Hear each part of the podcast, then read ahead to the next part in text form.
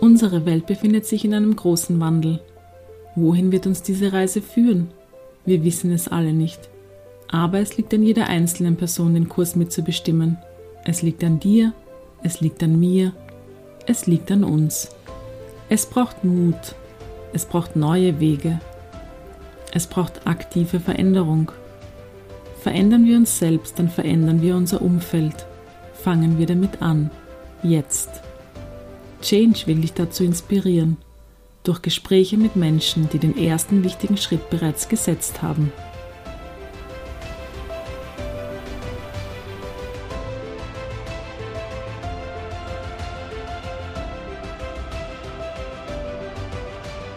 Herzlich willkommen zum heutigen Podcast. Diesmal mit Dr. Lothar Krenner, der eine Praxis für Ayurveda und integrative Medizin in Wien hat. Wir kennen uns schon seit vielen Jahren durch mehrere Kongresse und Dachverbandssitzungen, aber diesmal das erste Mal, dass wir wirklich beieinander sitzen und gemütlich Zeit zum Sprechen haben.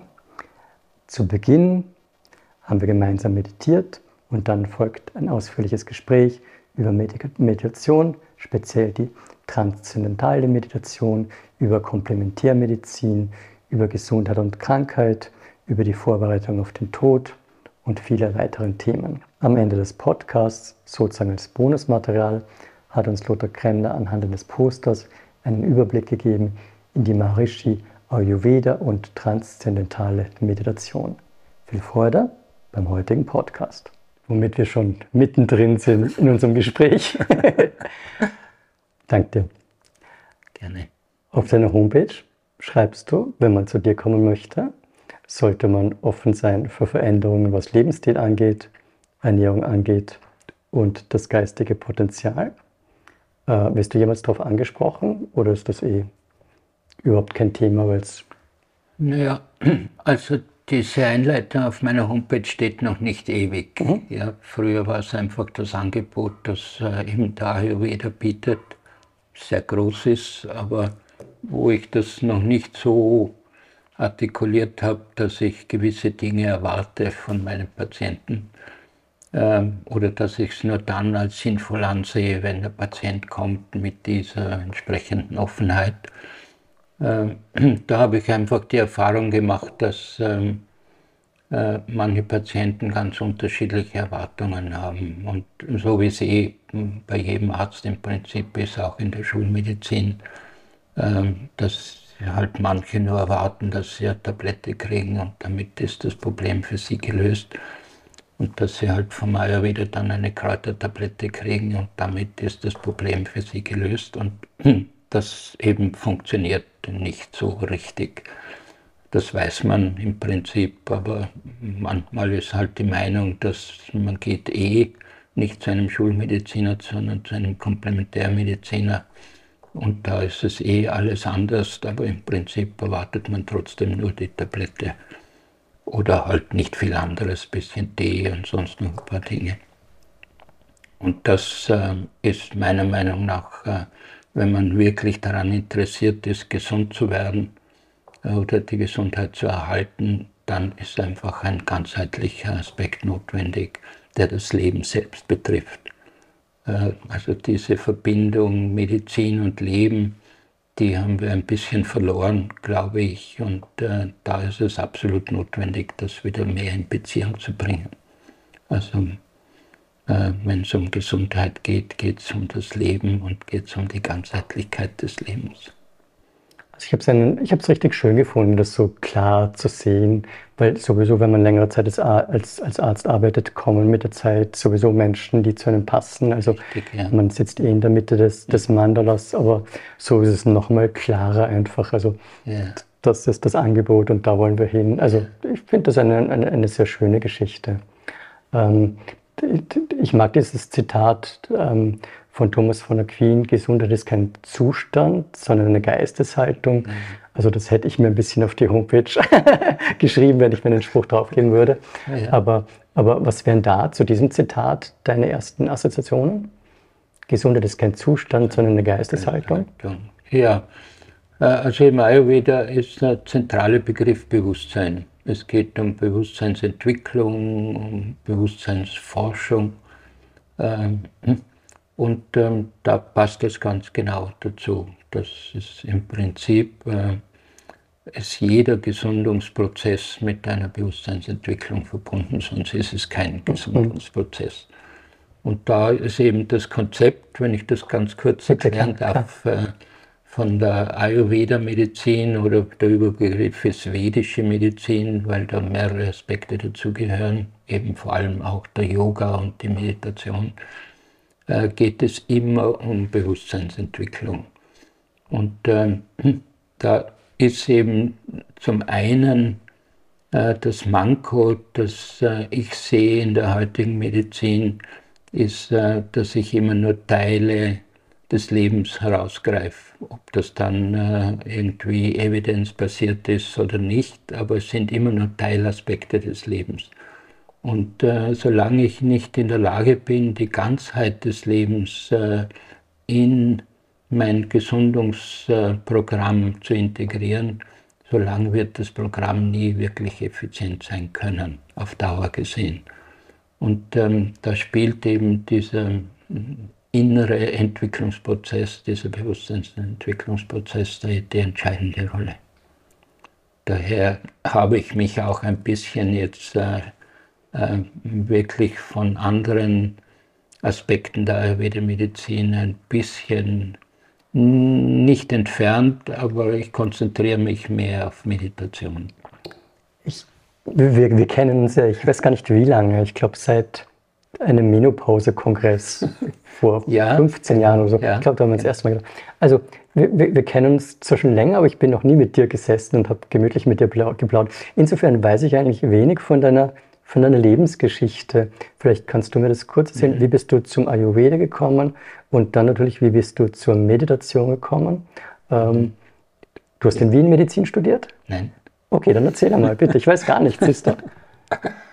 Ja, also meine Eltern waren Wiener, aber aufgewachsen bin ich in Vorarlberg. Und das war eine sehr schöne Zeit in der Natur und Wald und so weiter. Und ein ähm, bisschen auch das alemannische Weltbild kennengelernt. Und studiert habe ich dann in Innsbruck. Okay. Und ähm, habe zunächst nicht so richtig gewusst, was eigentlich ich will. Irgendwas, was direkt mit dem Leben zu tun haben äh, sollte, das war klar. Aber was das jetzt ist, dann war durch das Elternhaus der Impuls, ein bisschen in die technische Richtung zu gehen. Dann war ich Gewerbeschule und Tiefbauabteilung und dann auf der Uni dann in Innsbruck äh, Bauingenieurwesen nicht abgeschlossen, mhm. aber zumindest mhm. begonnen. Und dann habe ich aber gemerkt, na, also das hat mit dem Leben, wie ich es mir vorstelle, mhm. nicht wirklich so viel zu tun, dass mich das mein Leben lang faszinieren würde. Und dann habe ich mir überlegt, an Psychologie und Soziologie und so ein bisschen hineingeschnuppert.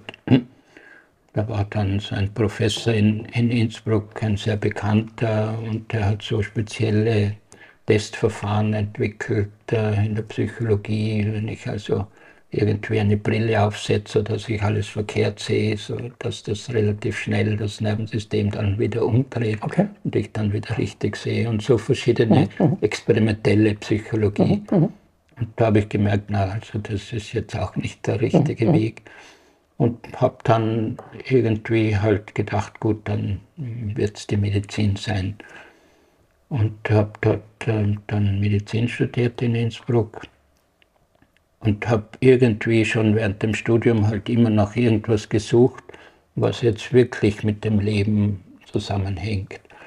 Und das war vom Studium her nicht so wirklich angeboten und dann habe ich eben äh, verschiedene komplementäre Methoden mir angeschaut und bin dann mit Indien und Ayurveda in diese Richtung geblieben. Ich habe schon Homöopathie und auch TCM ein bisschen, aber alles nur angeschnuppert. Ja, ja. Und ähm, dann mit Ayurveda, da habe ich das Gefühl gehabt, ja, diese Ganzheitlichkeit und der spirituelle Aspekt der Ayurveda-Medizin, das ist das, was mich anspricht. Und habe dann meine Ausbildung im Spital gemacht, da in Wien. Und ähm, dann in der Praxis mich ganz fokussiert auf Ayurveda. Und dann bist du relativ früh schon in Indien auch gewesen oder erst in ja, späteren Phasen der? Nein, da war ich schon. Äh, also ich habe während der Ausbildung in meinem Turnus äh, habe ich lange unterbrochen. Ich glaube, das sollte man offiziell gar nicht sagen, aber es waren dann die zehn Jahre. Ja, okay, naja. Gelungen. ja. Und äh, da, da habe ich eben mich beschäftigt mit vielen Dingen und war dann öfter in Indien. Und, mhm. und so andere Kontinente, Südamerika und so, das hat mich gar nicht so angezogen. Also es war immer Indien. Ja. Und auch nicht China, ja, sondern ja. eben Indien. Und ähm, da bin ich eben dann sehr äh, mit sehr interessanten Menschen zusammengetroffen und äh, eben Meditation als ein zentraler Aspekt äh, auch im Ayurveda, im klassischen Ayurveda. Ja. Äh, und dann habe ich mir gedacht, naja, also äh, ohne die Ausbildung abzuschließen, ist mhm. dann doch nicht so optimal und bin dann noch einmal ins Spital und habe eben den restlichen ja, ja, ja. erledigt. Ich muss kurz diese Geschichte erzählen, weil als wir vorher meditiert haben, bei den Tibetern, nicht, dass das jetzt ein Ziel wäre der Meditation, aber Menschen, die wirklich viel Medizin, meditieren, wenn sie dann sterben. Also in tibetischer Medizin wird genau beschrieben, wie sich die Elemente auflösen, mhm. eins nach dem anderen. Und wenn dann das, das, das, das, Luftelement sich aufgelöst hat, Zeichen ist, dass wir nicht mehr atmen. Also sozusagen schulmedizinisch würden wir dann das Nulllinien-EKG schreiben, also gestorben. Mhm. Und die Tibeter sagen, dann kommt halt noch, das, also das Bewusstsein sollte den Körper noch verlassen. Mhm. Und Menschen, die viel meditieren, haben dieses Tukdam, die würden halt dann zu atmen aufhören. Also gestorben, aber das Bewusstsein ist noch im Körper und du kannst es bewusst steuern, wann du das Bewusstsein mhm. halt den Körper verlassen lässt. Mhm. Und, und das ist so ein bisschen, ich will nicht sagen eine Spielerei, aber manche halten es halt drei Tage und andere zwölf Tage, mhm. weil jetzt sitzt gerade in Indien wieder ein tibetischer Mönch, der gerade mhm. im, im, im, Versterben ist mhm. Und, und sitzt gerade wieder im Tukdam drin, weil zwei meiner Kollegen machen da Forschung drüber. Also ja. ähm, ähm, das, ich weiß gar nicht, ob, ob man das sozusagen im Ayurveda auch beschreibt, sowas. Aber die Tibeter haben solche, mhm. solche netten, netten Spielereien. Mhm. Also meine Frage wäre mehr, wär, also für die Tibeter ist das natürlich nicht das Ziel der Meditation. Aber wie würdest du das Ziel einer Meditation definieren? Also das Ziel der Meditation, so wie ich sehe und wie ich es kennengelernt habe, ähm, ist eben diese Erfahrung eines anderen Bewusstseinszustandes. Ja, und ähm, wir kennen äh, in unserem Leben die relativen Bewusstseinszustände, Wachen, Träumen, Schlafen. Da sind wir vertraut damit und das ist unser Leben, ja, ja. zumindest äh, für die meisten Menschen. Und äh, wir haben nicht das notwendige Know-how oder es ist uns nicht bewusst oder es hat uns niemand gesagt, dass das nur ein Aspekt äh, von Bewusstseinszuständen ist. Und dass es eben einen Grundzustand des Bewusstseins gibt, äh, eben den, der nennt sich transzendentales Bewusstsein, ein bisschen ein Zungenbrecher, aber das ist im Yoga der Begriff für den vierten Hauptbewusstseinszustand, eben neben Wachen, Träumen, Schlafen. Und wenn man diesen Zustand erfährt, hm, dann ist man eben gedanklich vollkommen still, aber vollkommen wach.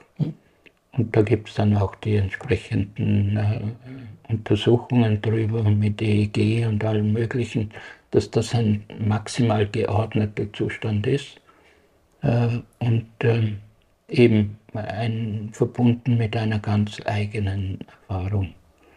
Und ähm, aus der Kombination oder aus der Integration von vierten Hauptbewusstseinszustand, transzendentales Bewusstsein oder in Sanskrit ist es Turiya Chetana, also Turiya ist vier und mhm. Chetana ist mhm. Bewusstsein.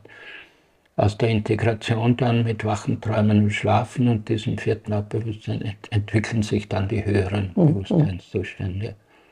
Und das geht dann über die Entwicklung der Gefühlsebene, der Herzensebene und dann schließlich bis hin zum Einheitsbewusstsein. Mhm. Und das ist, ähm, glaube ich, das äh, klassische Ziel jetzt im Yoga und in der hm, hm. Ayurveda-Medizin. Da muss ich dir fast diese Geschichte erzählen. Ich habe sie dir noch nicht erzählt. Wir hatten diesen Dachverbandskongress im obersten Stockwerk der Sigmund Freud Uni. Ähm, und wir hatten da alle unsere Vorträge. Und ähm, ich glaube, deiner war relativ am Schluss oder in meiner Wahrnehmung, ja. es war irgendwie mhm. 17 Uhr ja, ja. am zweiten Tag. Und ähm, an dem Tag, ich war hungrig, äh, ich war müde. Die Sonne hat unglaublich schön, also es war verlockend rauszugehen. Und okay, wir waren da alle in diesen eh schönen Räumen, aber klimatisiert. Brav, wie du bist, bist du geblieben. Ich bin natürlich, natürlich. Aber dann waren noch diese, dann waren noch diese, diese Leinwände, weil es war ja sozusagen noch, noch ähm, mhm. wie nennt man das, ähm, also ähm, Hybridveranstaltung, ja, dass die genau. Menschen zu Hause sind und wir im Raum. Und du hast halt angefangen, deinen Vortrag zu machen. Und ich bin irgendwie am Rand gesessen. Du bist irgendwie in der Mitte gewesen, ich kam mit dem Vortrag. Und ich habe dann gar nicht mehr so dich angeschaut, sondern an, an die Leinwand geschaut. Und die, und die waren jetzt nicht so scharf, die Bilder. Das heißt, ich habe deine Stimme gehört und, und dann war da dieses, du warst schon so halb aufgelöst. und, und, und das hat sich dann, also du hast uns alle mitgenommen in, dein, in diesen Zustand. Du, du hast ja nicht einmal eine Meditation geleitet, ja. Aber nachher, das war eh für jeden zu spüren. Es war, es, es, hat sich wirklich, es war wie, es war wie ansteckend. Es ist von einem zum nächsten gegangen und nachher wieder die Stimmung, also es, Meditation wirkt. Ja, ja. Na, ich glaube, also ob da alle jetzt auf diesem Weg mitgekommen sind, weiß ich nicht. Aber, viele, halt die viele. Experten, so wie du, naja, die da automatisch mit eintauchen. Aber natürlich, es ist irgendwie der natürlichste Zustand. Ja, ja. Also dieses äh, Aktivsein im Wachen, Träumen und Schlafen. Also im Schlafen ist man ja nicht aktiv, aber man ist bewusstseinsmäßig abgeschalten aber im Wachbewusstsein diese Aktivität ständig. Äh, der wesentlich natürlichere Zustand ist dieser Grundzustand der Stille. Und erst wenn der integriert ist in die anderen Zustände, dann wird es ein natürliches Ganzes. Ja. Und das, das spürt das Nervensystem sofort und daher geht man gerne mit. Die Tibeter haben, und ich mag das total gern, die haben, der, das, der tibetische Begriff für Meditation heißt Gom also Gom heißt meditieren, heißt aber auch in der Praxis anwenden. Und die Idee ist halt, okay, man meditiert halt fünf Minuten oder zwei Stunden oder wie auch immer, mhm. aber die Dinge, die man da erfährt, die gelten dann auch die anderen 23 Stunden, 50 Minuten. Mhm. Und es ist irgendwie schön, dass das in einem Wort enthalten ja. ist. Ja? Mhm. Weil natürlich ist, also wenn du eine transzendentale Meditation machst, oder ist das Ziel, dass du 24 Stunden am Tag in dem Zustand bleibst für dich?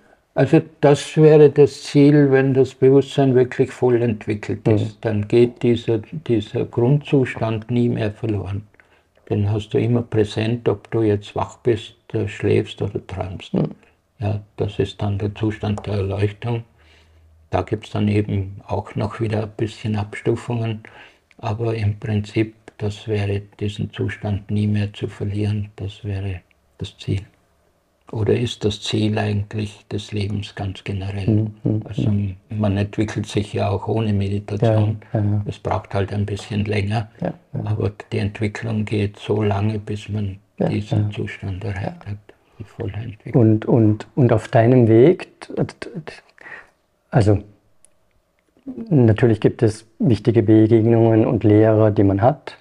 Ähm, bist du jetzt oder hast du ein Netzwerk? Gehst, gehst du alleine deinen Weg? Hast du noch jemanden, wo du hingehst als Schüler, um dir Tipps zu holen? Wie, wie, mhm. wie, wie ist da gerade deine, deine Praxis? Ja, also in dieser vedischen Tradition, da ist, hat es in jeder Generation, das gibt es seit Jahrtausenden und in jeder Generation hat es Lehrer gegeben, die dieses Wissen unterrichtet mhm. haben.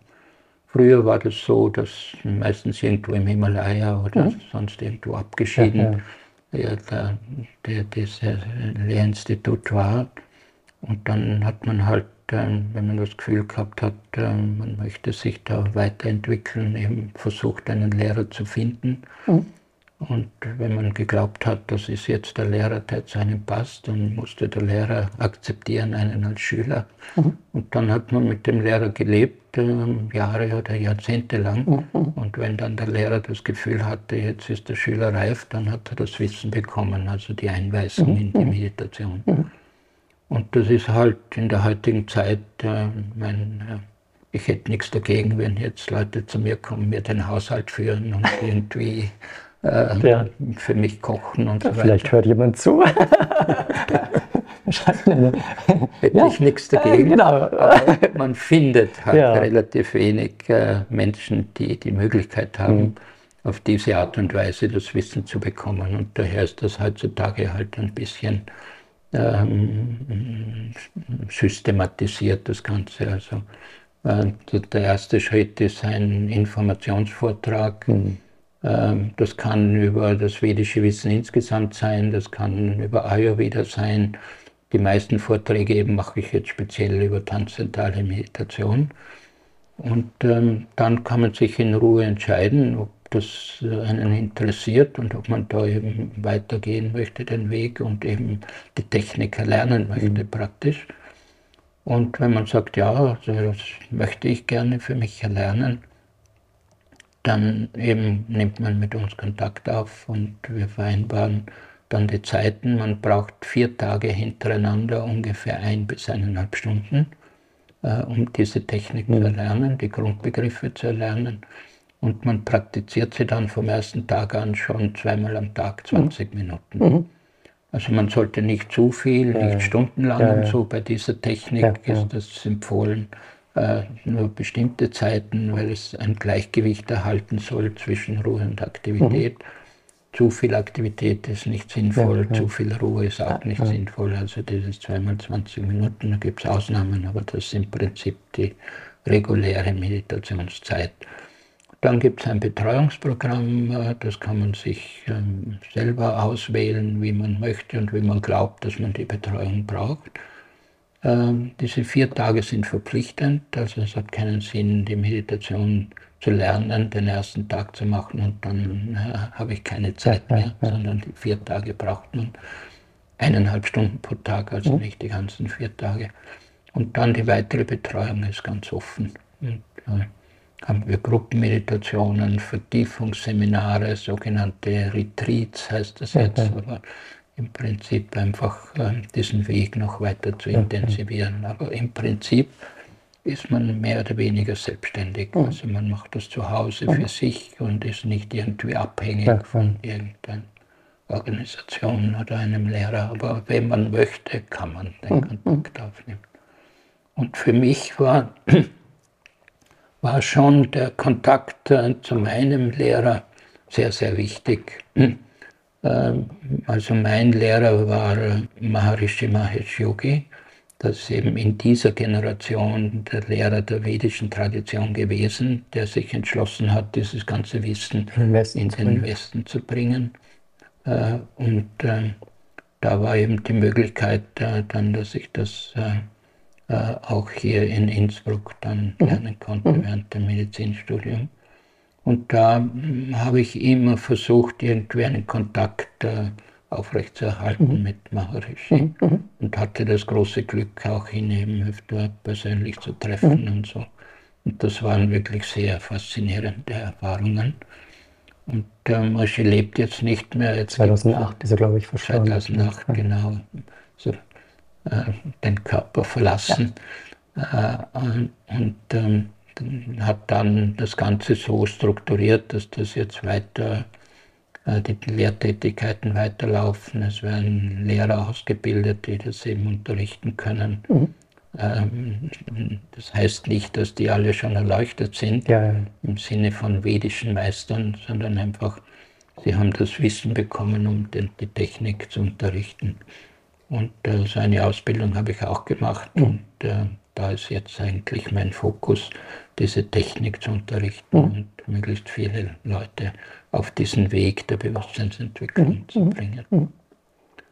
Also die, die, dieser Kontakt äh, zum Roshi, das war etwas für mich etwas sehr äh, Erfüllendes. Ja. Aber es ist jetzt nicht ähm, die Voraussetzung, dass ich diese Meditation praktizieren kann, dass ich da eine besondere Beziehung zum Lehrer oder ja, zum Meditationslehrer, der einen unterrichtet, ja, oder zum Rishi selbst hat, ja, sondern man macht das für sich.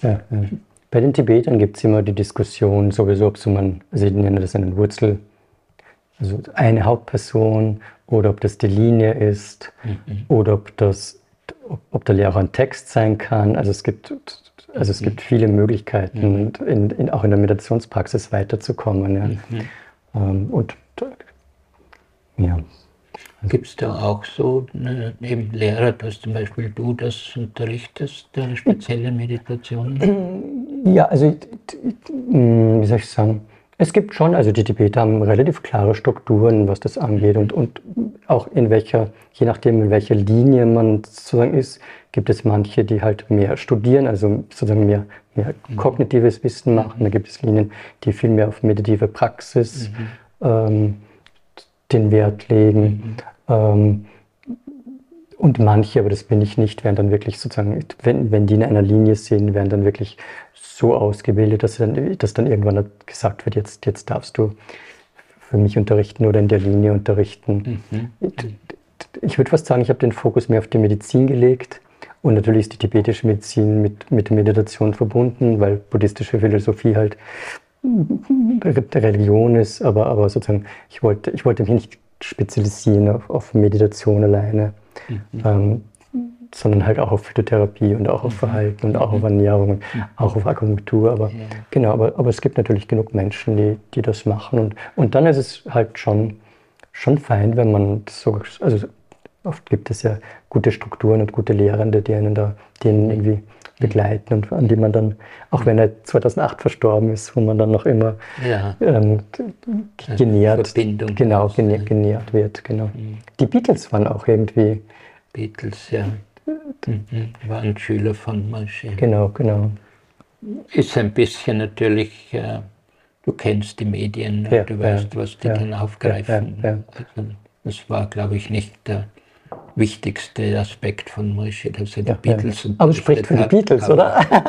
spricht für so, die Beatles, ja. Genau. Das stimmt. Genau, genau. Ähm, ich wollte ich wollt jetzt, ich mache einen kleinen Themensprung. Darf ich ähm, kurz bitte. an dich noch fragen? Äh, wie, wie ist das ähm, jetzt bei der Meditation oder wo siehst du zum Beispiel einen Unterschied zwischen verschiedenen Meditationstechniken und tibetischer Meditation? Gibt es verschiedene Methoden? Oder? Genau, genau. Mehr oder weniger gibt es so ein bisschen einen Stufenplan, der, der eigentlich recht klug ist. Ähm, und zwar gibt es, die Tibeter nennen das Nöndro, das sind, das sind vorbereitende Übungen und das das, das hat verschiedene Aspekte und die macht man eine Zeit lang. Da gehören unter anderem Niederwerfungen dazu, wo man halt sich auf dem Boden und, und vor sich verschiedene Aspekte visualisiert und auch, also was den Sinn macht, dass der Körper einfach durchgeputzt wird, die feinen Meridiane, die Nadis, also, mhm. und das, das macht, glaube ich, komplett Sinn. Dann wird eine Zeit lang Mantren gesprochen, äh, um die Stimme zu mhm. klären.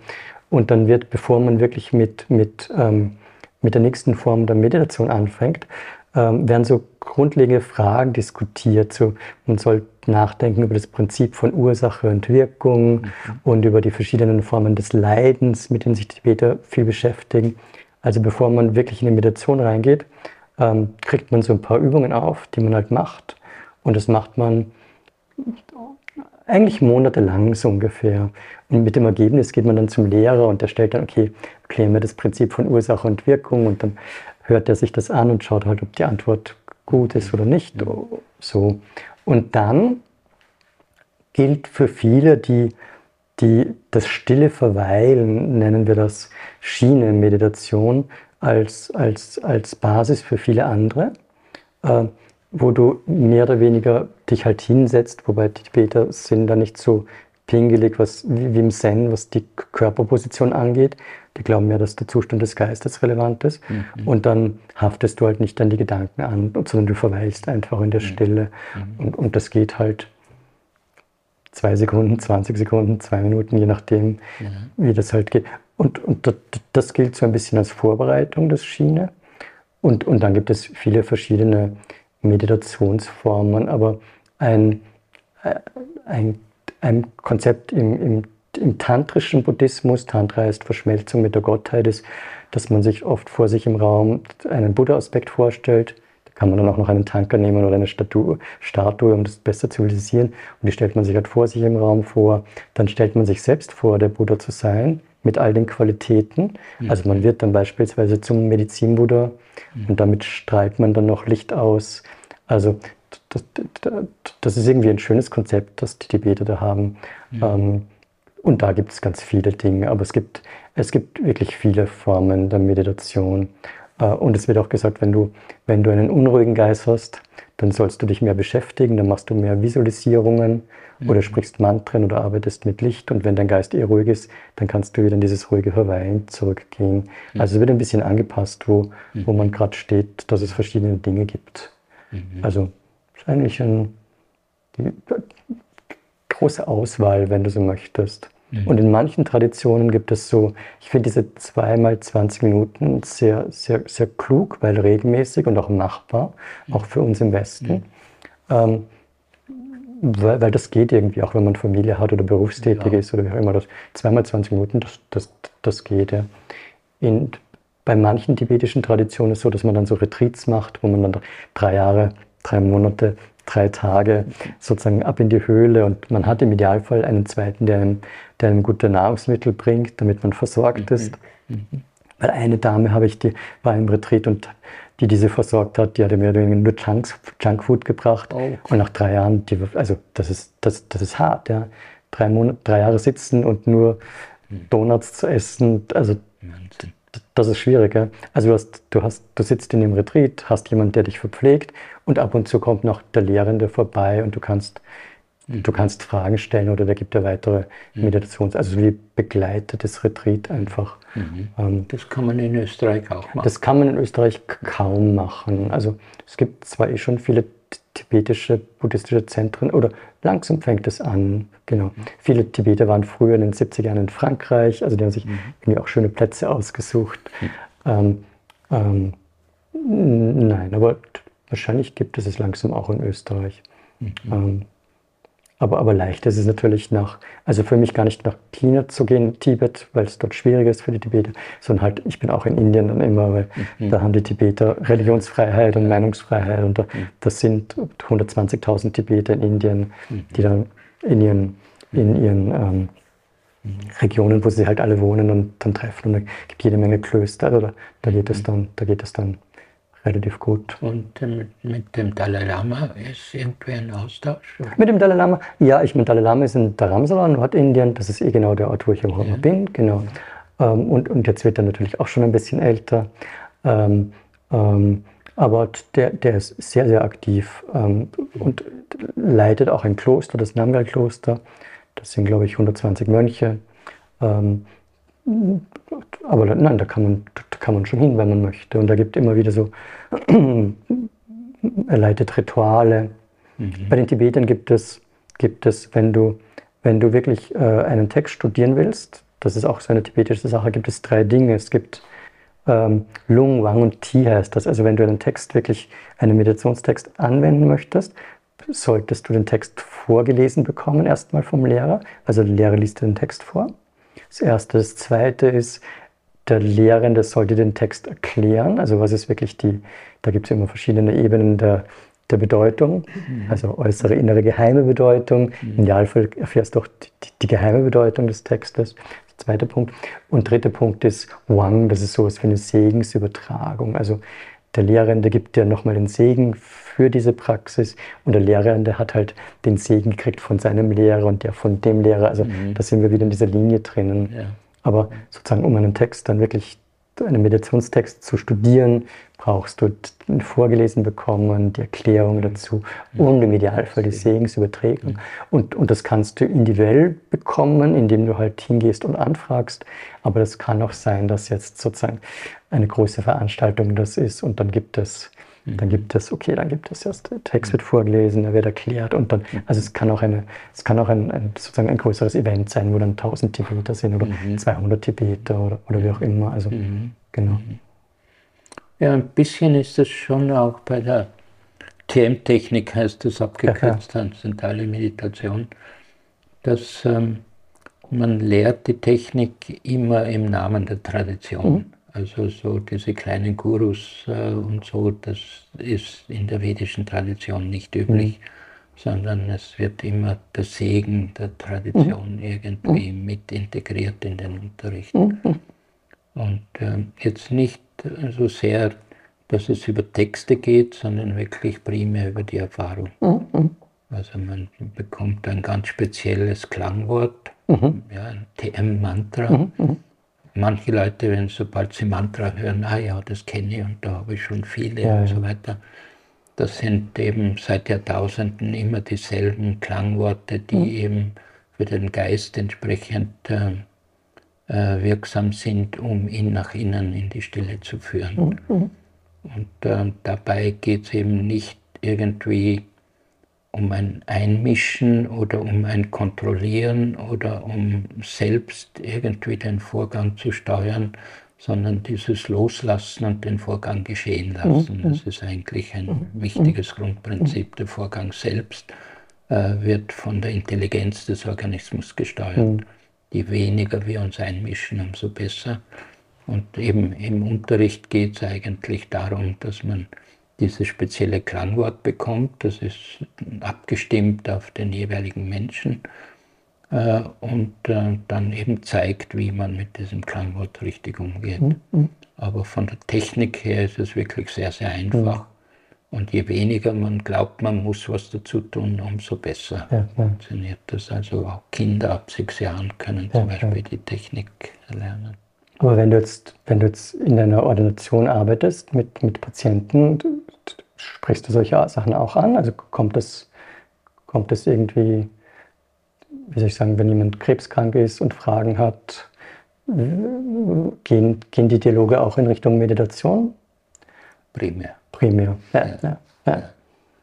Also eben, ich glaube, das ist einfach es gehört eigentlich in den Unterricht der, mhm. der Jugendlichen mhm. schon hinein, ja, ja. ja. Mhm. Meditationsunterricht. Die Methoden können unterschiedlich sein, mhm. aber dieser Aspekt, der gehört in die Grundausbildung jedes Menschen hinein. Und ähm, das ist schon gut, wenn man da alle möglichen Informationen sonst bekommt in der Schule. Aber das System, wie wir es heute haben, das, das irgendwie einen, eine gute Ausbildung ist dann ein gutes Erziehungssystem, wenn man sich optimal vorbereitet auf den Beruf. Und das halte ich für vollkommen ja, ja, verkehrt. Ja, das ist schon ein Aspekt der Erziehung, der sinnvoll, sein, sinnvoll ist. Äh, aber im Prinzip geht es darum, wie ich mein Leben optimal gestalten will und dafür das entsprechende Wissen bekomme mhm. und nicht irgendwie als, als guter Architekt oder sonstiger ja. Mitarbeiter in einer Firma. Ich möchte dich nachher noch in Richtung Tod, Tod fragen, aber, aber vorher wollte ich dir noch erzählen, wenn wir, äh, also in, in der Ausbildung zum tibetischen Mediziner, Studium, wird jeden Tag am Anfang mal eine halbe Stunde gemeinsam meditiert im Medical College und am Menzekang Institut für tibetische Medizin genau das gleiche. Also mhm. und, und ich, ich, finde den Gedanken noch immer einen reizvollen, dass wenn man als Arzt im Krankenhaus arbeitet, weiß nicht, vor oder morgen sozusagen Besprechung, dass man da mal, ja. so wie wir beide, erstmal ja. in die Stille geht, so als Basis. Basis ja, also genau. das ist schon, schon äh, eine, eine schöne Ebene, auch, auch als Mediziner so zu arbeiten. Ne? Und es gibt ja in der vedischen Literatur, also eines der bekannten äh, Bücher der vedischen Literatur ist die Bhagavad Gita. Mhm. Und äh, da gibt es eben die Aussage, dass, äh, also in Sanskrit äh, heißt das Yoga Kuru Karmani, mhm.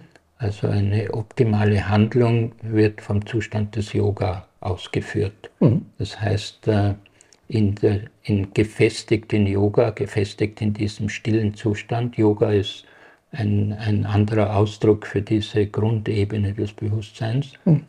also ein Einheitszustand. Mhm. Und äh, äh, von dort aus zu handeln, dann ist jede Handlung im Einklang mit der Gesamtheit äh, des Lebens und der Natur. Und das sollte das Ziel sein. Mhm.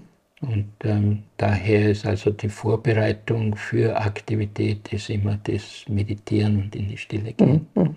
Und das entwickelt sich dann eben mit der Entwicklung des Bewusstseins so, dass ich eben diesen Zustand ständig präsent habe. Mhm. Also ich bin ständig in dieser transzendenten Ebene, mit dieser mhm. Ebene mhm. verbunden. Und daher ist jede meiner Handlungen irgendwie von dieser Ebene ausgesteuert. Das wäre zum, zum diesem Aktivsein und eben, was du angesprochen hast, äh, die Meditation als Grundlage für Aktivität. Das ist Yoga Stakur ist ein zentraler Aspekt. Da gibt es eben auch bei uns so viele äh, verschiedene Ansichten und zum Teil Missverständnisse, was man unter Yoga versteht, mhm. nicht? Und oft halt ein bisschen mit Gymnastik verbunden und so. Das ist sicher alles sehr gut und, und wichtig, aber der primäre Aspekt ist äh, die gedankliche Aktivität in die Stille bringen. Mhm. Also die Sutren des Patanjali mhm. äh, beginnen eben damit, dass man der die gedankliche Aktivität in die Stille bringt. Und die, die, also die, die Tibeter haben so einen Stufenplan. Verhalten, Ernährung, äußere Therapien, Phytotherapie und dann noch die geistige Ebene. Und also und für die Tibeter gilt ein bisschen, okay, du musst alle Ebenen durchgehen. Also es macht nicht Sinn, nur, also nur Mantren zu sprechen, sondern Verhalten sollte korrekt sein, Ernährung sollte gut sein. Also welchen Stellenwert würdest du der Ernährung zusprechen? Wie äh, viel ganz, Fokus? Ganz zentral. Ja. Nur der Punkt oder die Erfahrung, die ich gemacht habe, äh, bei, auch bei mir selbst, mhm. aber auch bei vielen Patienten, ist, wenn der Geist in einem entsprechenden angeregten oder Zustand ist, nicht ausgeglichenen Zustand ist, ihm dann sinnvolle Ernährungsregeln beizubringen, ist wesentlich schwieriger, als zuerst den Geist in einen mhm. harmonischen mhm. Zustand zu mhm. bringen. Mhm. Ja, dann ist es für den Patienten ja, ja, viel, viel leichter. Und deswegen ist einfach für mich irgendwo das mag ein bisschen jetzt einseitig klingen, mhm. aber es ist die Meditation da zunächst einmal der zentrale Ansatz, mhm. auch mhm. was Ernährung anbelangt, auch was Verhalten anbelangt. Mhm. mhm. Ja, dass das mit sich selbst in Einklang kommen der erste und wichtigste mhm. Schritt ist. Und wenn die Herrschaften das dann sind, dann kommst du plötzlich mit den Ernährungsempfehlungen. Oder? Ja, es geht schon Hand in Hand ja. natürlich, nicht? Aber nur jetzt Ernährung ohne Meditation, wie gesagt, dann habe ich halt über Jahrzehnte hin die Erfahrung gemacht, das bringt nicht so viel, als mhm. wie wenn ich beides mhm. anbiete. Mhm. Und deswegen ist die Meditation bei ja, mir ja. immer dabei. Bei mir ist interessant, ich habe natürlich wahrscheinlich so wie du sehr viele Patienten, die die, die, also die, die ganz gerne mitarbeiten, die sich gerne kümmern, die proaktiv was tun. Und wenn ich dann Ernährungsempfehlungen gebe, dann, dann hält man sich auch dran. Und das ist ganz schön frustrierend. Also, das, also, und früher habe ich so ganz, ganz präzise gute Ernährungsempfehlungen gegeben.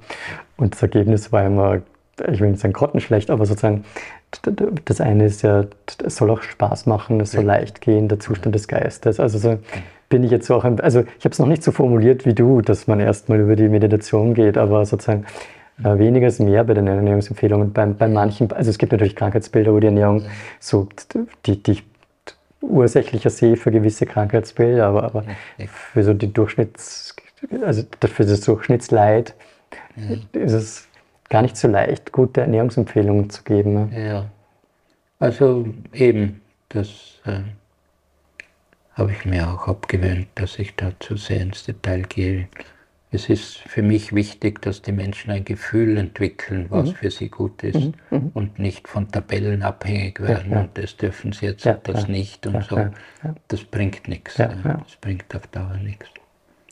Also die Ernährung ist einfach ein Teil dieses ganzheitlichen Entwicklungsprojektes. Es ist schon wichtig, dass man gewisse Impulse gibt und äh, auch wenn man, in, man hat ja im Ayurveda verschiedene Konstitutionstypen, mhm. Vata, Pitta, Kapha, mhm. Doshas, Bewegung und Stoffwechsel und Stabilität. Und da sind halt manche Menschen äh, mehr ein Verlangen nach Süßigkeiten. Nicht? Und wenn dann der Stress noch dazu kommt und das Water und das Bitter entsprechend ansteigen, dann ist halt die Schokolade schnell einmal bei der Hand. Das ist ja. eigentlich physiologisch. Ja. ja. Nur kann ich dann die, das Süße der Schokolade ein bisschen ausgleichen mit anderen Dingen. Ich kann mit Honig und. Rosinen und Datteln und allen möglichen ähm, Dingen, die auch süß sind, aber die halt gesünder sind als wie Schokolade. Da treffen sich, glaube ich, eh alle traditionellen Heilsysteme, also egal ob das jetzt Ayurveda ist oder Siddha und Unani und tibetische, also da haben wir alle irgendwie die gleichen die gleichen Ideen. Ja. Vielleicht eh zu diesem, also ich mache jetzt einen gedanklichen Sprung, aber ich, ich wollte kurz, weil du ja auch beim Dachverband, ich weiß gar nicht wie lang, aber lang, aber lang, jetzt nicht mehr ja, eben, genau, intensiv. Genau, aber sehr aktiv warst, mhm. wie du so die, die, die und, und, ich weiß auch, ich mag diesen Namen Komplementärmedizin auch nicht sehr, aber ich, ich also ich frage mich immer, wie man das gut bezeichnen sollte, aber sozusagen äh, die, die Komplementärmedizin in Österreich, bist du, bist du mit der Entwicklung, du hast am Schluss diesen wahnsinnig guten Brief geschrieben, was du dir wünschst, aber ähm, bist du mit der Entwicklung in Österreich ganz zufrieden? Hast du, wo stehst du da gedanklich?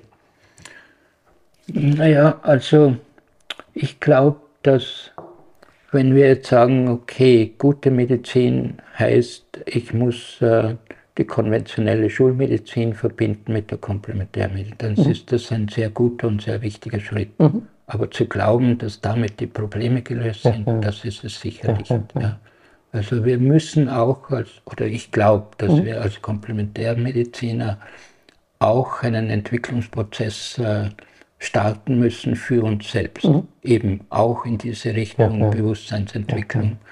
Ähm, weil sonst ähm, sind wir wieder in isolierten Systemen drin, die zwar wesentlich ganzheitlicher sind mhm. als jetzt die konventionelle Schulmedizin, aber das reicht nicht aus. Und das Ziel des Ayurveda ist die Entwicklung einer krankheitsfreien Gesellschaft, mhm. mhm. also relativ ja, hoher ja, Standard. Ja, ja. Und so etwas kann ich nicht erreichen, indem ich jetzt einfach verbinde die gegenwärtige konventionelle ja, Medizin ja. mit der komplementären ja, und glauben und damit ist alles geregelt. Wobei das eh schon gut ist, dass das Verbindende. Ich finde es auch ein, also schön, dass du es am Anfang gesagt hast. Ich finde das, weil, weil sozusagen, wenn man jetzt, also egal welches Beispiel man nimmt, also dieses Covid-Thema, aber auch Krebs, wir sind ja nicht nur in der Prävention gut, ja, und wir sind ja nicht nur in Rekonvaleszenz gut, wir sind ja auch bei den schweren Krankheitsfällen gut, ja, ja und zwar mhm. gemeinsam Idealfall. Das eine sollte das andere ja. nicht ausschließen, ja. Aber die nächste Ebene ist natürlich ein guter Punkt, ja, für, für beide, für die, für, für, für die konventionelle Medizin, hast du gesagt, oder? Ja. Nicht Schulmedizin. Ja. ja.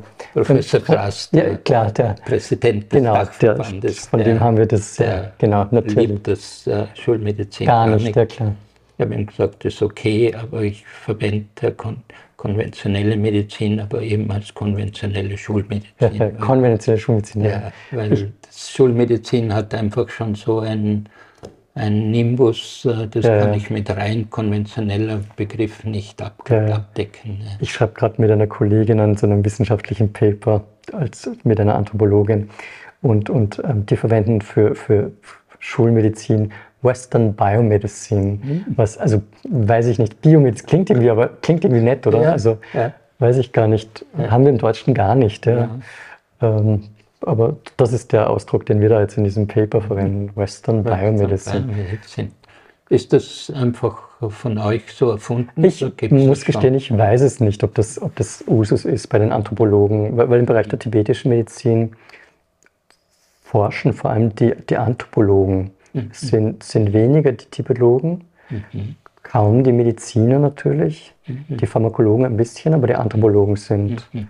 Mhm. Wir haben ja auch gute Studien über Ayurveda auf der, auf der mhm. Immunologie. Also da wird, wird, ja auch was gemacht. Ja, das sind, genau. Das sind die Geisteswissenschaftler, die sich mit unseren Medizinsystemen beschäftigen. Ja. Eh nicht, ja, Geisteswissenschaft.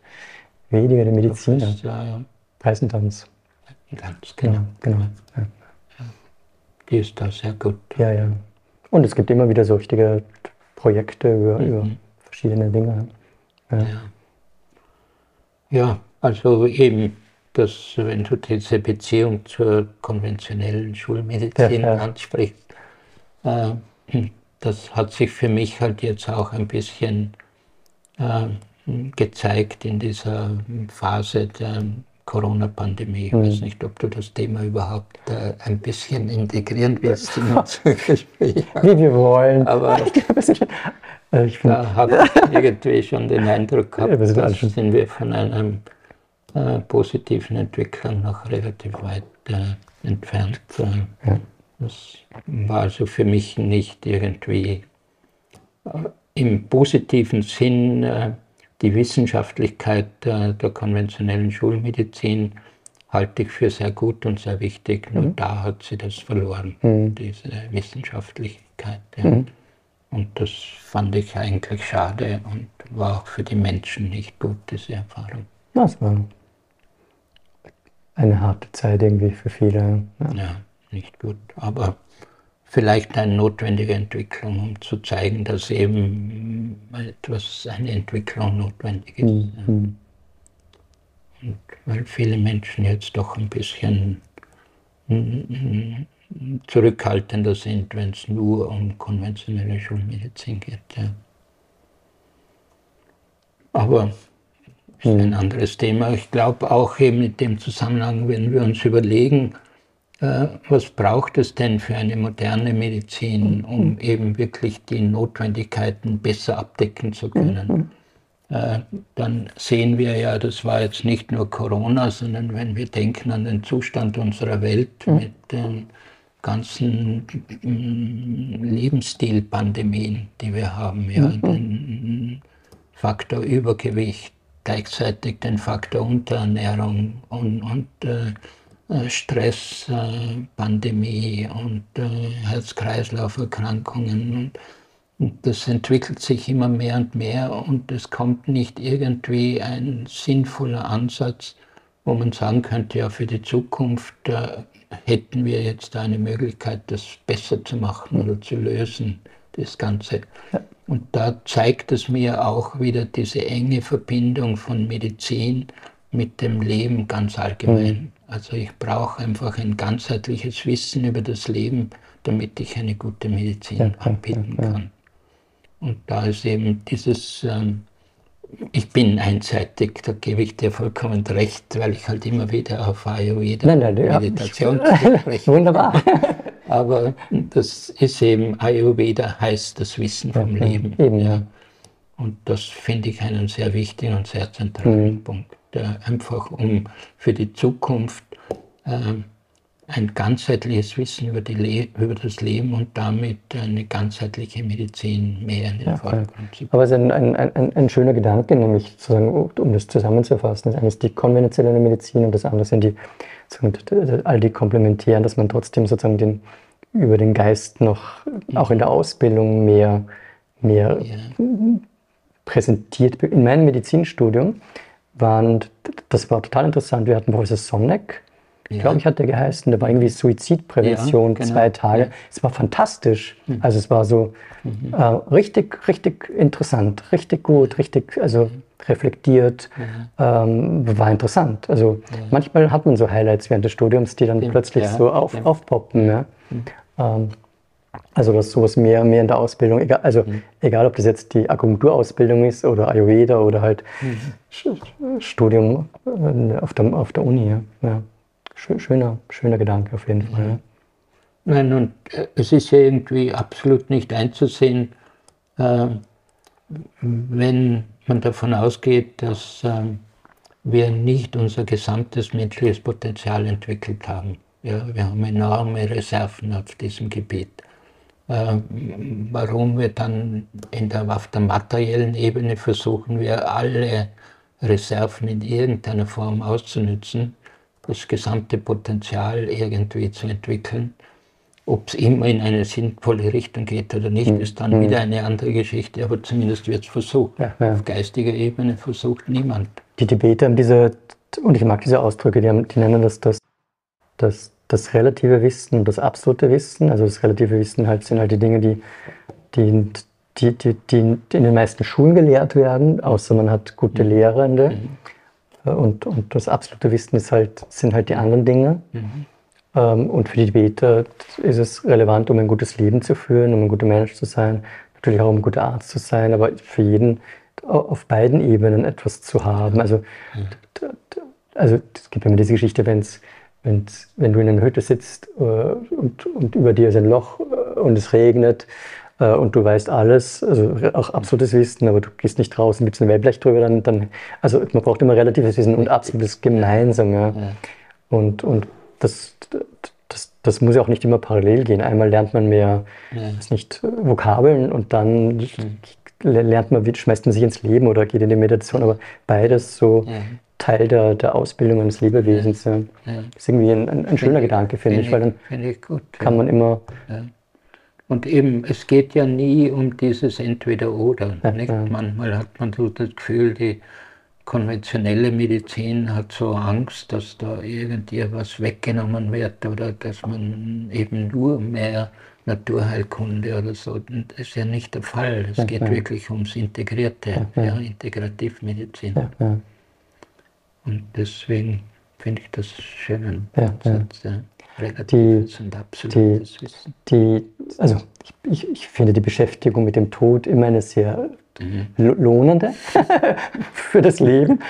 Und ich finde, das geht so, in, das geht so in, in weiß gar nicht, immer wieder neue Punkte mhm. und neue, dann wird man älter und dann kommt wieder was Neues mhm. dazu, bis man dann hoffentlich irgendwann mal gut stirbt. Genau. Ähm, also meine Frage, wie, wie wäre ein guter Tod für dich, wenn du ihn definieren oder beschreiben könntest? Ja, also wenn ich es einfach sagen soll, dann möglichst schnell und schmerzlos. Mhm, mhm. Äh, und das Zweite ist prinzipiell, ich habe ein bisschen bemerkt, ist eines deiner Lieblingsthemen, ja, der Tod. Aber äh, also für mich ist zunächst einmal das Leben das Lieblingsthema. Mhm, ja. Du hast vollkommen recht, äh, unsere Gesellschaft ist Meister darin, das zu verdrängen, mhm. äh, das Ende des äh, relativen Lebens. Ähm, aber andererseits finde ich es auch nicht sinnvoll, mich zu viel jetzt damit zu beschäftigen, mhm. weil der, der Punkt ist äh, an und für sich mehr im Hier und Jetzt zu leben. Mhm. Ja, nicht in der Vergangenheit und auch nicht zu viel in der Zukunft. Mhm. Man kann sich Ziele und Pläne und so weiter setzen, äh, aber zu viel habe ich im Moment nicht das Bedürfnis, mich mit diesem Thema. Ich weiß, dass das ähm, äh, zum Leben dazugehört. Sobald ich geboren bin, mhm. weiß ich, dass das mhm. Ende da mhm. ist auch. Äh, aber mich zu viel damit zu beschäftigen, habe ich bisher nicht das Bedürfnis gehabt.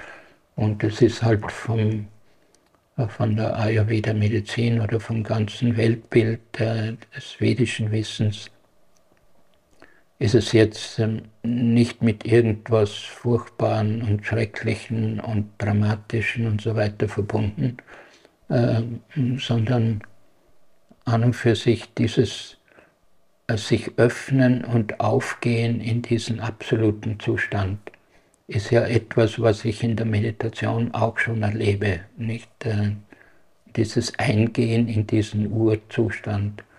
Und äh, dort passiert das halt jetzt äh, auf, eines, äh, äh, auf eine sehr konkrete und, und äh, sehr ausgeprägte Art und Weise. Aber vom Prinzip ist es ja nichts anderes mhm. Als wie ein sehr ausgeprägtes Transzendieren. Ja. Ich überschreite einfach ja, ja. Äh, meine verschiedenen Lebensebenen und gehe ein in diesen Grundzustand des Lebens.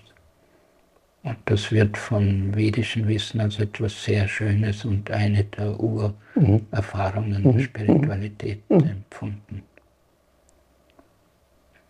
Ein bisschen hängt es vom Lebensstil ab, aber da bin ich so geprägt von meiner katholischen Grundausbildung im Elternhaus, die ich bald einmal abgelegt habe, aber die war vorhanden dass man so, du musst halt da brav sein im Leben, weil dann kommst du in den Himmel und wenn nicht, kommst du in die Hölle. Und das finde ich einfach äh, absolut, äh, akzeptiere ich absolut nicht. Mhm. Und äh, deswegen also ist es ein wichtiger Punkt und für viele Menschen sicher ein großes Problem und mit viel Angst verbunden und so.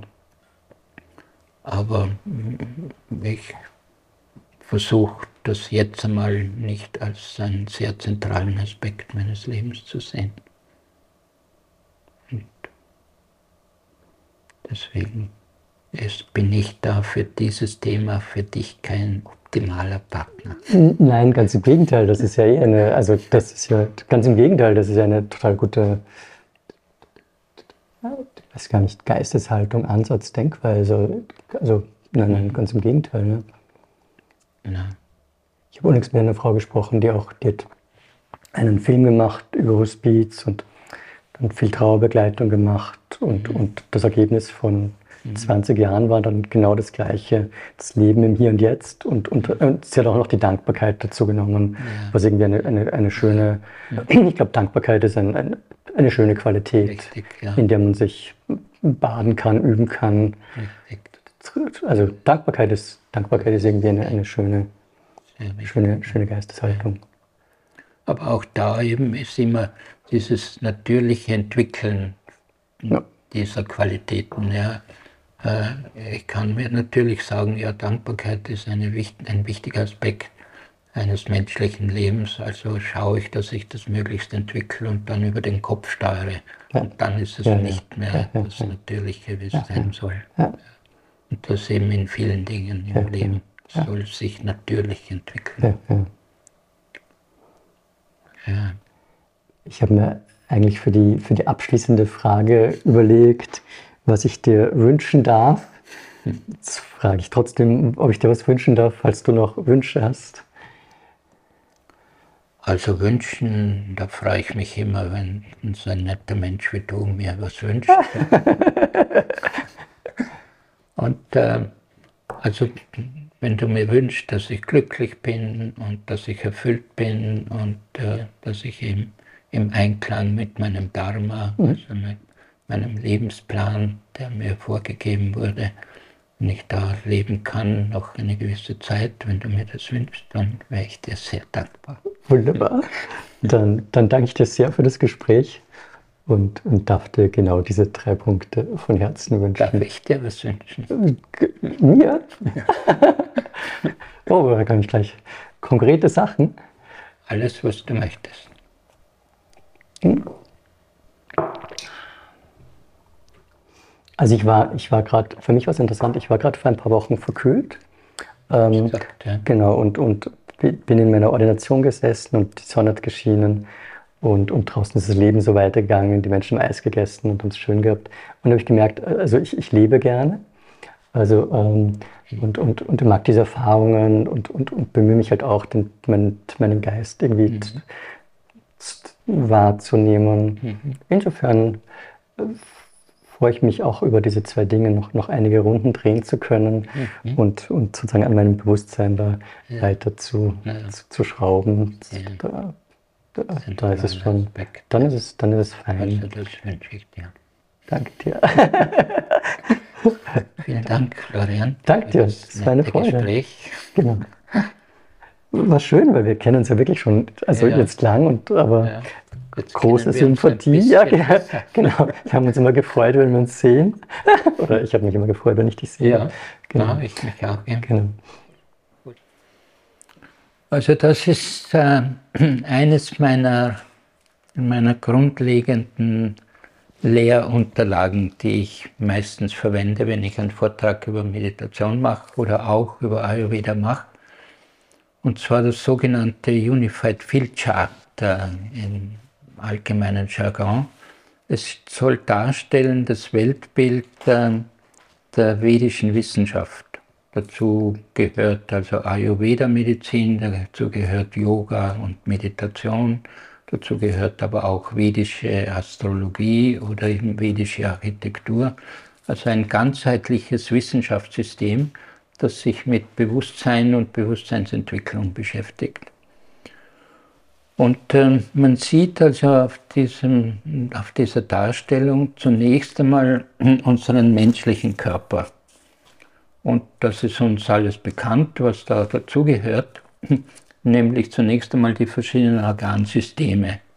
Also wir wissen das Atmungssystem und das Verdauungssystem und das Herz-Kreislauf-System und das Nervensystem und so weiter. Und diese sehr komplexen Funktionseinheiten unserer Organe äh, sind eben aufgebaut aus kleineren Bausteinen. Und das sind zunächst die einzelnen Organe und die Lunge und der Magen und die Leber und die Nieren und so weiter. Und diese äh, Organe sind wiederum aufgebaut aus kleineren Bausteinen. Das sind die Gewebe.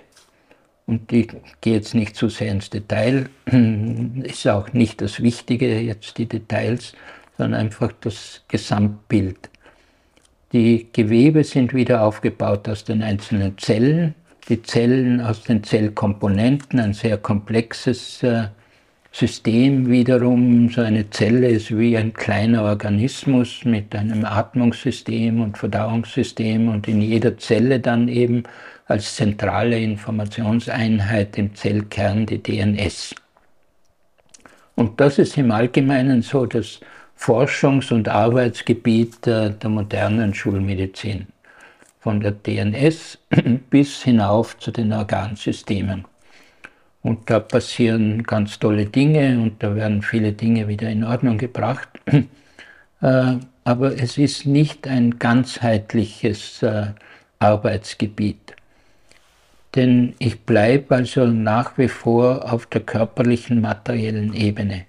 Und wenn ich mir jetzt anschaue, wie sich die moderne Naturwissenschaft, speziell die moderne Physik, in den letzten Jahrzehnten entwickelt hat, dann muss ich äh, feststellen, dass diese materiellen Bausteine, die DNS ist ein großes Molekül und ist aufgebaut aus den verschiedenen Atomen und ein Atom hat wieder einen Atomkern und die Elektronen darum.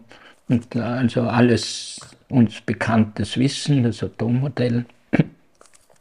Und in den letzten Jahrzehnten eben hat sich hier eine große Revolution ergeben in der Naturwissenschaft. Also wir sind hier nach wie vor im naturwissenschaftlichen Bereich. Und zwar äh, hat man erkannt in der modernen Physik, dass ich diese Abstraktion von materiellen Strukturen, dass ich ein Atom aufteilen kann in kleinere Teile und den Atomkern in kleinere Teile, dass ich das nicht ad infinitum weiterführen kann. Irgendwann komme ich an eine Phasengrenze und wenn ich diese Phasengrenze überschreite, dann finde ich keine materiellen Teilchen mehr. Auch nicht noch so kleine und auch nicht noch so kurzlebige, sondern gar keine mehr. Und dieses Feld wird von der modernen Physik entweder als Unified Field, einheitliche Feldtheorien, oder eben als Superstringtheorien oder Superschwerkraftstheorien beschrieben. Und sagen eben aus, dass die Basis der Materie, aller materiellen Strukturen, die Basis ist nicht Materie in irgendwelchen kleinen Strukturen, sondern die Basis ist ein vollkommen abstraktes, reines, nicht materielles Intelligenz- und Energiefeld. Eben dieses Unified Field. Und das hat sich jetzt noch nicht so wirklich in unserer Gesellschaft und in unserem Weltbild herumgesprochen. Es ist meiner Meinung nach eine der größten Revolutionen, äh, die wir erleben eben den Wechsel vom materiellen Weltbild hin zu einem spirituellen Weltbild. Und das lässt sich sehr schön vergleichen mit dem Weltbild der vedischen Wissenschaft, der Jahrtausende alten vedischen Wissenschaft. Denn dort ist dieser Begriff des einheitlichen Feldes genauso vorhanden, er wird anders ausgedrückt, nämlich als Veda, V-E-D-A geschrieben, Veda kann man gleichsetzen mit diesem einheitlichen Feld. Der Grundzustand des Lebens, der reine Intelligenz und reine Energie, aus reiner Intelligenz und reiner Energie besteht.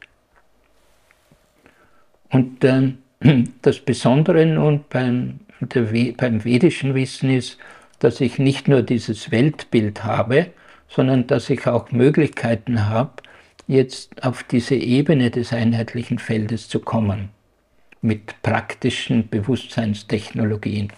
Und da ist eben auf dieser Seite der Darstellung äh, ist äh, das Beispiel der transzendentalen Meditation, also einer klassischen vedischen Meditationstechnik, mit Hilfe derer ich von der Oberfläche meines Denkens, also diese Wellen hier an der Oberfläche, ist der Bereich meines bewussten Denkens. Das läuft hier im Wachbewusstsein in einem entsprechenden Band an der Oberfläche meines Geistes ab, aber immer auf horizontaler Ebene. Ich gehe von einem Gedanken zum nächsten und wieder zurück und Gedankenassoziationen. Ich bleibe immer auf dieser Ebene. Ich habe dann einen größeren Bereich, der mir bewusst nicht zugänglich ist, sogenannte Unterbewusste oder Unbewusste. Und dann habe ich jenseits davon, und daher kommt dieser Begriff Transzendenz, jenseits davon habe ich diesen Grundzustand, dieses einheitliche Feld. Und nun mit der äh, transzendentalen Meditation kann ich mein bewusstes horizontales Denken umschalten in ein vertikales Denken mit einer ganz einfachen Technik. Nicht kompliziert und geht nicht über den Intellekt, sondern es ist eine einfache Methode, um hier umzuschalten, äh, einen gedanklichen Prozess zu verfeinern und schließlich auch den feinsten gedanklichen Impuls zu überschreiten und hier einzutauchen in diesen Grundzustand. Äh, und was bringt mir nun das Ganze? Äh, mit dem Eintauchen in diesen Zustand, dieses einheitliche Feld, ist ein unendliches Reservoir an Intelligenz und Energie, weil von dieser Ebene aus wird das ganze Leben gesteuert. Wenn wir uns vorstellen, was es an Intelligenz benötigt, um die Prozesse hier in meinem Körper zu steuern, sodass das System halbwegs im Gleichgewicht funktionieren kann.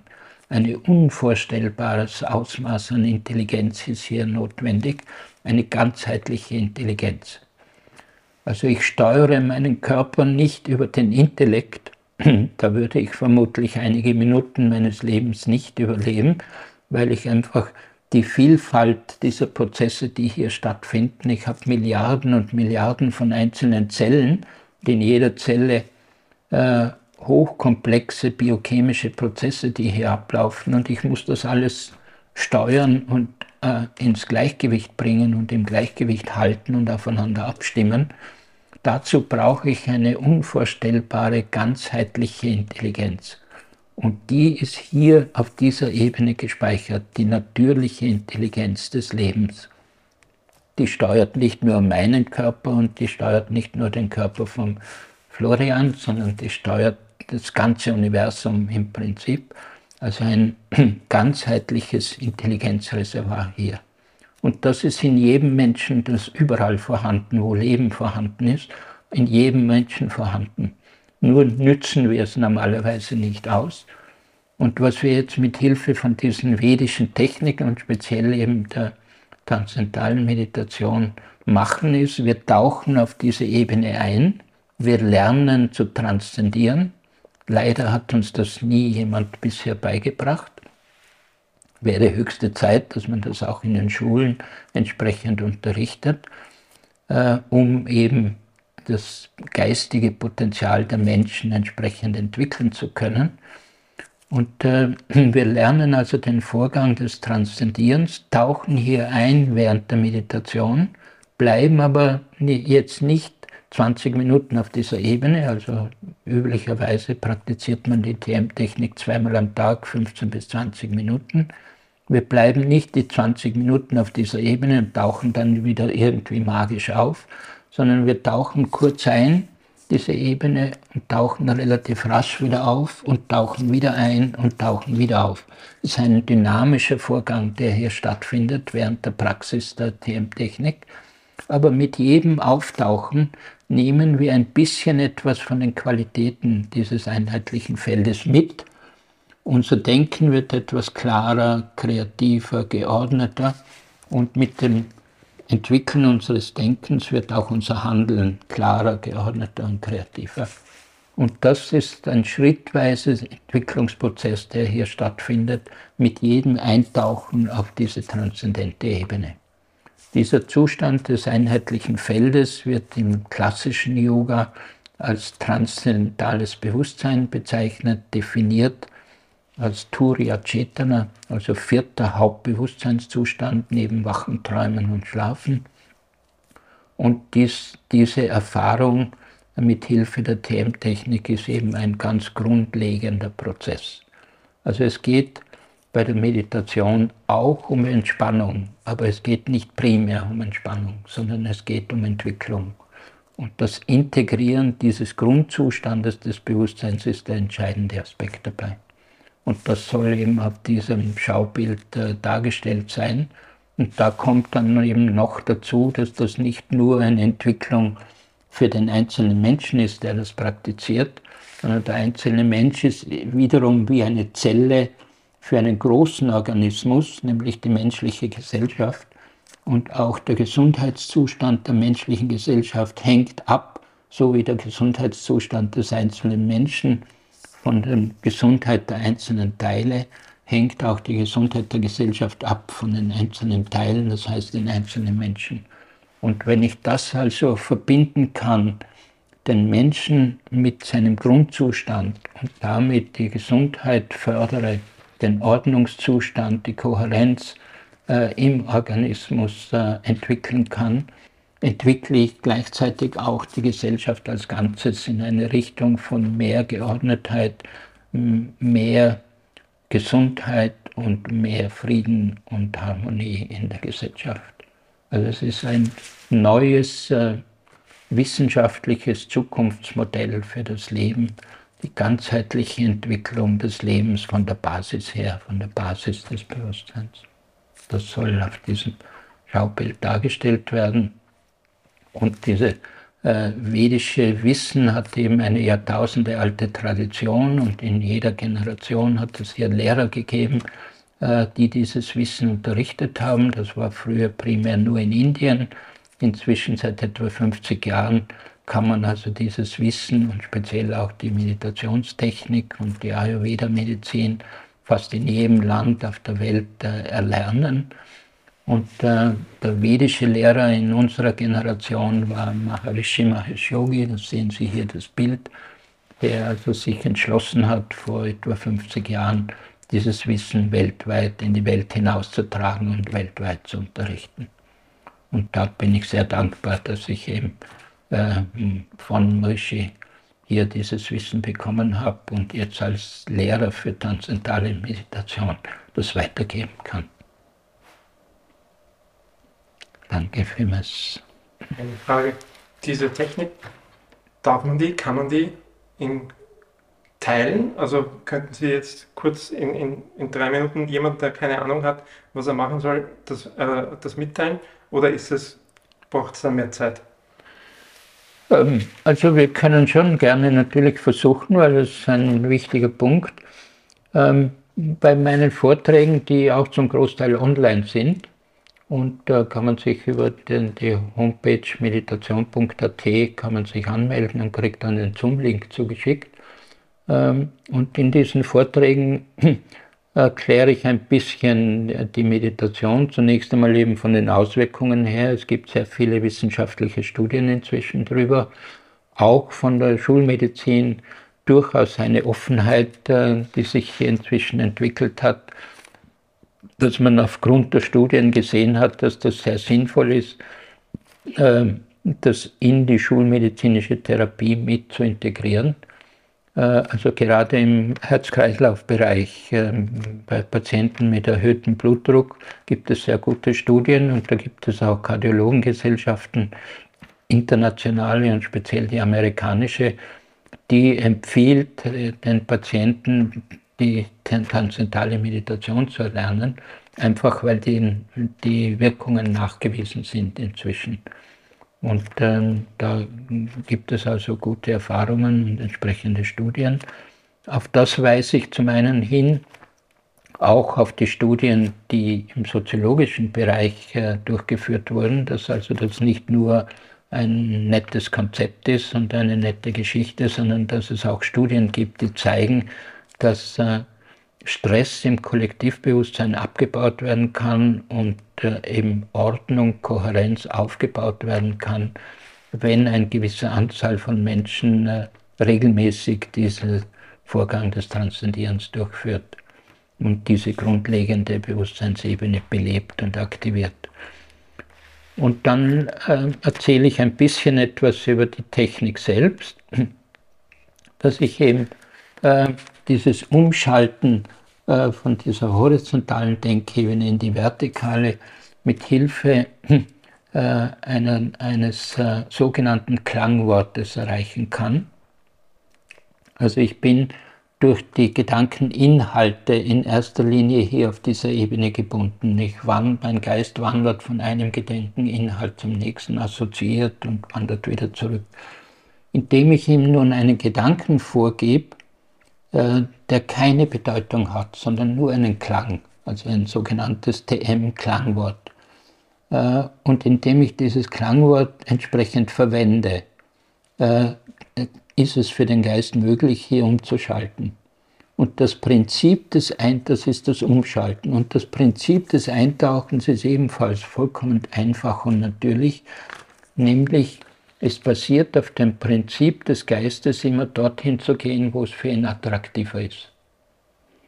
Ähm, wenn wir uns beobachten und wir arbeiten hier irgendwas oder lesen ein Buch, äh, was uns nicht wahnsinnig fasziniert, aber was halt notwendig ist, die Informationen zu bekommen, und ich höre dann im Nebenzimmer eine angenehme Musik, dann ist meine Aufmerksamkeit sofort bei der Musik, weil das für den Geist angenehmer ist. Dieses Hereingehen in feinere Denkebenen ist für den Geist wesentlich angenehmer, als wie immer das oben herumwandern. Wenn wir ihm die Möglichkeit geben, mit dem Umschalten, mit diesem speziellen Klangwort, dann ist das Hereingehen für den Geist vollkommen automatisch. Brauche ich ihn nicht irgendwie steuern oder ähm, konzentrieren drauf oder sonst irgendetwas tun. Das geht vollkommen von selbst. Ich muss das lernen, weil ich muss dieses Prinzip des Geschehenlassens muss ich auch lernen, äh, aber im Prinzip geht das vollkommen mühelos, dass ich hier eintauche. Und dann ist verbunden äh, mit diesem Vorgang des Transzendierens und der Erfahrung dieses stillen Bewusstseinszustandes, wo ich also keine Gedanken habe, aber vollkommen wach bin. Das erfahre ich nicht eben 20 Minuten, wie ich erwähnt habe, sondern nur kurze Zeit. Und dann tauche ich wieder auf. Und warum tauche ich dann wieder auf? Weil im Prinzip ist das der angenehmste Zustand, den ich mir vorstellen kann. Und da gäbe es nicht viel Grund, da wieder aufzutauchen. Es gibt einen Grund. Der Grund ist, dass der Körper gleichzeitig die Tendenz hat, äh, Dinge, die nicht in Ordnung sind, wieder in Ordnung zu bringen. Das heißt, es finden Reinigungsprozesse statt, äh, Stressabbauprozesse finden statt, die das System wieder aktivieren. Und diese Aktivität, diese Reinigungsaktivität, die bringt mich wieder heraus. Und das läuft also, das Reinigungsprozess läuft genauso automatisch ab wie der Vorgang des Transzendierens. Äh, ich komme wieder heraus und dann tauche ich einfach wieder ein, komme wieder heraus, tauche wieder ein, komme wieder heraus also ein ständiges Ein- und Auftauchen, aber gleichzeitig erweitere ich mein Bewusstsein beim Eintauchen und gleichzeitig reinige ich äh, und tauche damit wieder auf. Und damit ist jedes Ein- und Auftauchen ein kleiner Schritt in meinem Entwicklungsprozess. Also das ist äh, einfach erklärt der Prozess, der hier stattfindet.